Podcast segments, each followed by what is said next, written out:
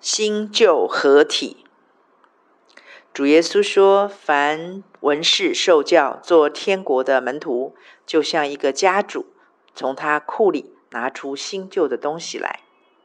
马太福音十三章五十二节说：“文士在当时是专门抄写圣经的人，在执行这项神圣的任务时，要求是非常严格的。在抄写的过程中，不仅抄错一点点就要全部重来，更是在抄写过程中，抄写的文士不可以有一丝的杂念。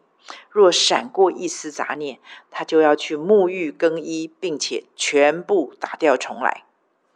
所以，在这里用文士来告诉我们，他们对圣经字句的熟练和对神态度的严谨，虽然是旧的，但是值得称许并保留的。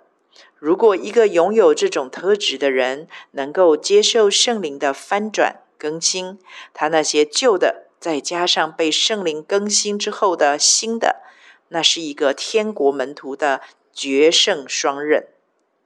主耶稣借此教导我们，一个天国门徒平衡成熟的生命表现是不偏废、不偏食的，充充满满有恩典又有真理。